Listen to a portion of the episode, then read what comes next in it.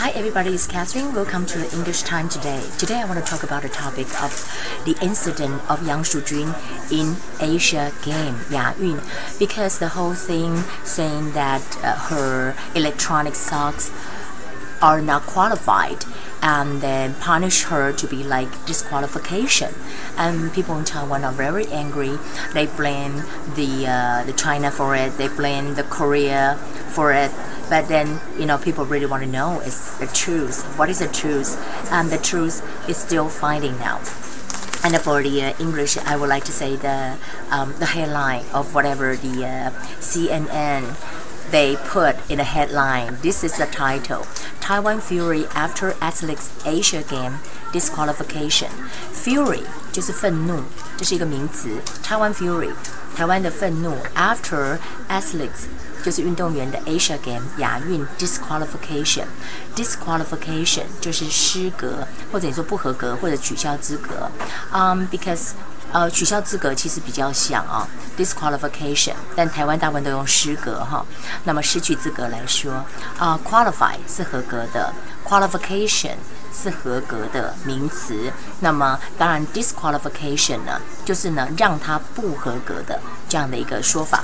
那当然呢，在这里面我们特别来看到的，啊，这 the whole thing is about taekwondo. Do you know how to spell taekwondo?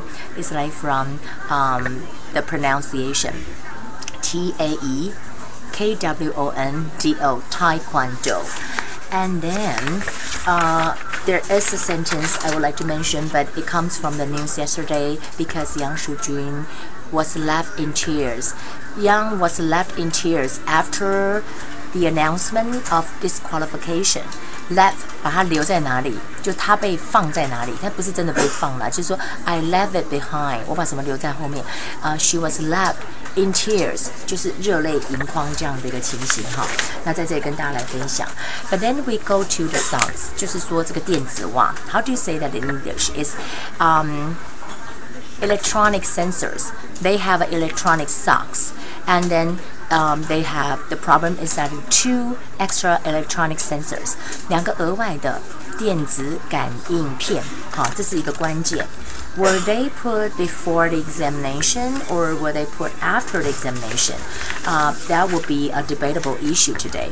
And Yang Shujun said her socks was qualified because um, it is a WTF certified socks，就说是你们核准的这个 socks。So certified 是合可的。那 WTF 是什么？WTF 就是 World Taekwondo Federation，就是世界跆拳道联盟。So and then we will have the what we say the qualify 合格的，disqualify 不合格的，disqualification 是不合格的这样子一个名词。 um, I would like to go back to the first sentence, say the Taiwan Fury after athletes Asia Game disqualification. Fury 是一个名词，and you can say furious，非常愤怒的形容词，furious。It's a little bit over than the rage，比 rage rage 还要再愤怒一点，就是 furious。So that would be um, the English lesson for today, and the topic you would like to talk about is the um, electronic sensor socks，就是说电子感应的袜子。And Young said her is the WTF certified socks，就是说它的是一个世界跆拳道联盟 certified 合可的 socks。So that will be the English for today and I hope you guys uh, will learn the uh, some of the uh, vocabularies about the Taekwondo or the uh, electronic sensor socks. And uh, we hope everything will be fine with Yang Shuju. Have a nice evening. I'll see you tomorrow.